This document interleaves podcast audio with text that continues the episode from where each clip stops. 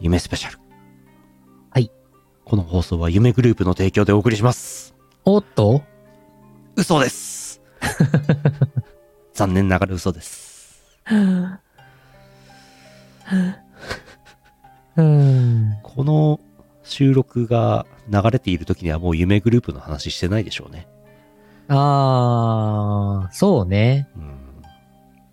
一時期我々夢グループのことがすごいうん好きだったんですね。ドハマりしてましたね。毎週のように、毎、毎日のように夢グループの話を配信でしてましたしてね。ましたね。あの頃はね。ありますね。夢ならばどれほど良かったでしょ夢グループからお金がもらえてもらえていたらどんなに良かったことでしょう。取れたての夢があると聞きましたよ。はい。今朝見たばっかりの取れたてほやほやの夢があるんですけど、もうメモしてあるわけじゃないんで、思い出しながらお話ししましょうか。あのー即売会にね、行く夢を見たんですよ。そんで、札幌で、官軍ベクターさんが主催の即売会、同人誌即売会。官軍ベクターさんって皆さんご存知ないかもしれないですけど、北海道でよくね、イベント、そういう即売会イベント主催している方なんですけど、大通公園の、札幌の大通公園の地下の施設でやるっていうから、ああ、じゃあちょっと参加しますよって申し込みをして。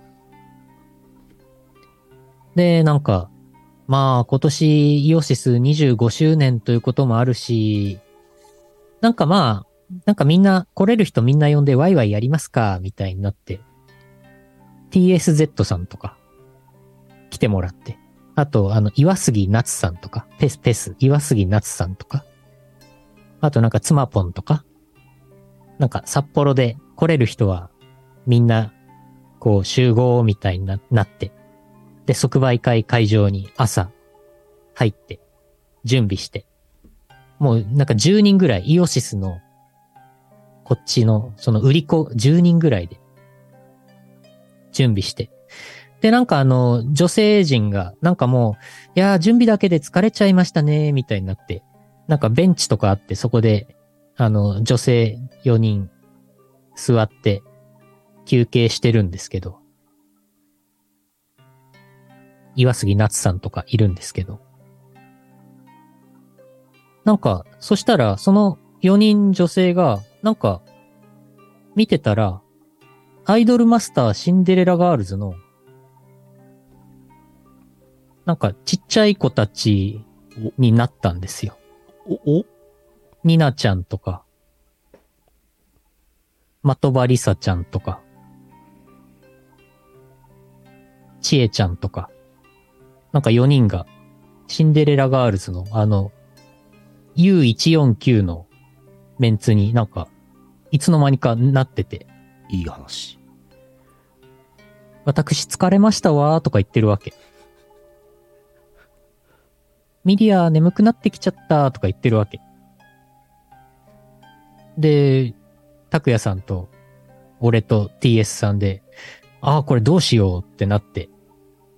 まあでも、即売会に、即売会このまま、あの、出ることに関してはまあ問題ないか、みたいな話をしているとこで目が覚めました。終わった。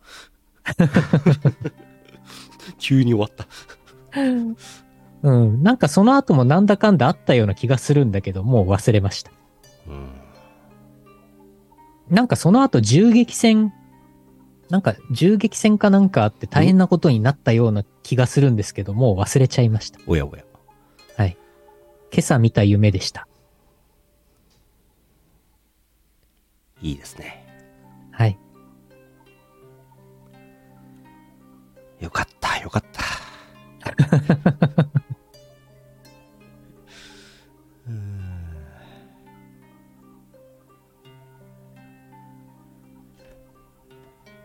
夢のお便りは来てますか？読みますか？だいぶ前にいただいたのがありますよ。はいはい何がいいですか？うーん。なんか楽しい感じの夢があれば。夢スペシャルのたびに楽しい夢要求されてる気がする。本当？まあ、まあ、なんかね、悲しい夢とか悪夢お願いしますってなかなかうんなんないか。そうか。でも変な夢しか来ないよ。確かに。じゃあ、じゃあ変な夢お願いします。いっぱいありますよ。だいたい夢って変ですからね。まあね。変な夢じゃないと覚えてないからね。うん。そうですね。どれがいいかな。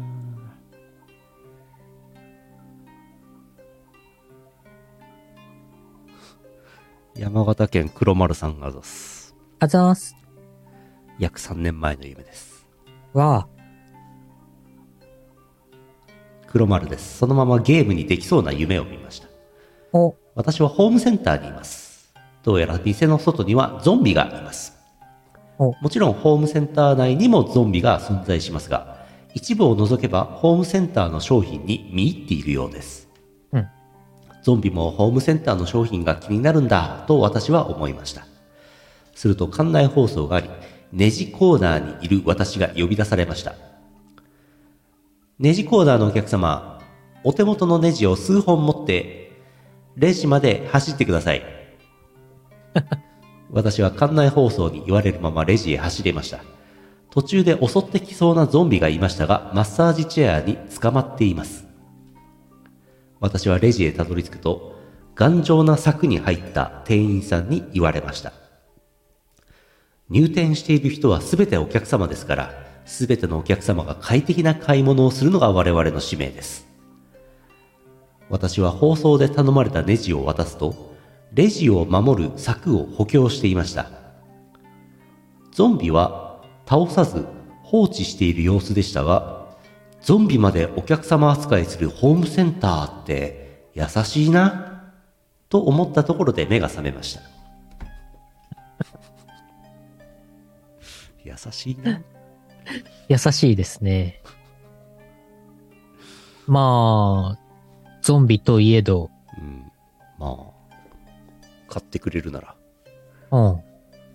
お金払ってくれるなら、お客様ですからね。ゾンビが使ったマッサージチェア、ちょっとベトベトしそう。わあ、ちょっと、ちょっともう、ちょっとそれは困るね。困るね。困ったお客様は。ああ、ちょっと展示物には触れないでもらいたいね。うん。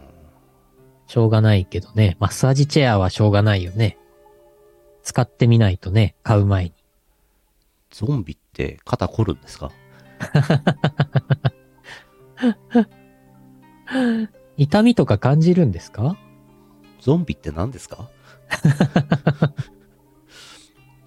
なんか改めてなんかメタバースって何とかゾンビって何なのっていうとなんか知らんけど雰囲気で捉えてるとこありますよね。ありますね。うん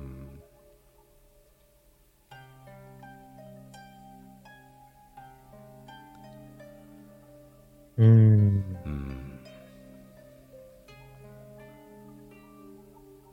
こちらの夢、何バースでしょうか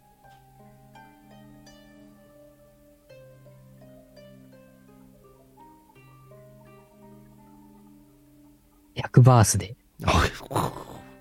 100バースいただきました。ありがとうございます。100バースとは？100バース。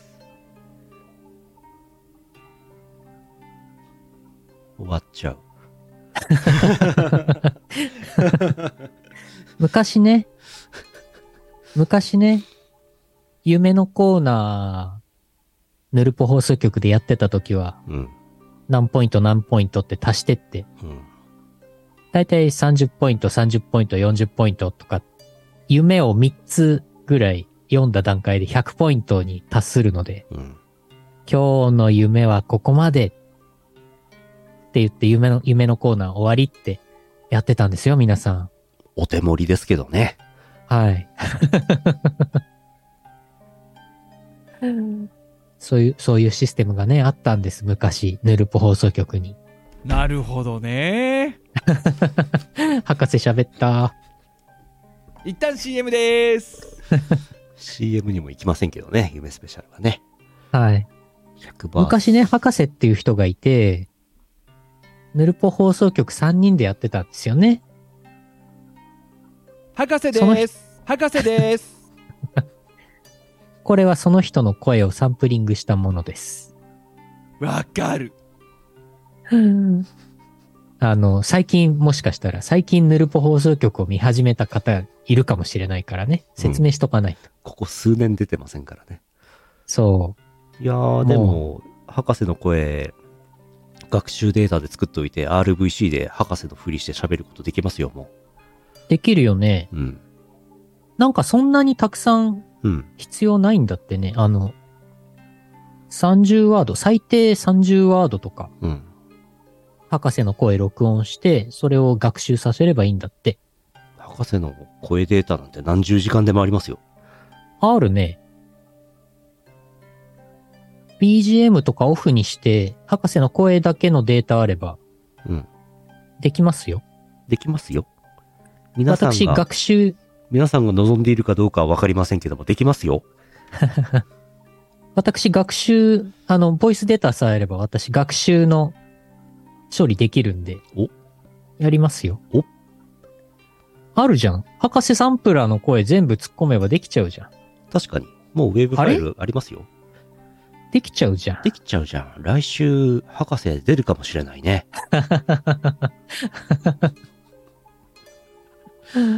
博士もんなのだそうなっちゃうんだ。何、何学習させたのそれ。ズンダモンの声、ズンダモンの声と混ぜて学習しちゃうと、そうなっちゃうな。やばいな。博士もんできちゃったな。うん。来週の放送楽しみですね。はい。来週がいつなのかは知りません。はい。終わりです。いい夢見ろよ。あばよあ。ばよ。さようなら。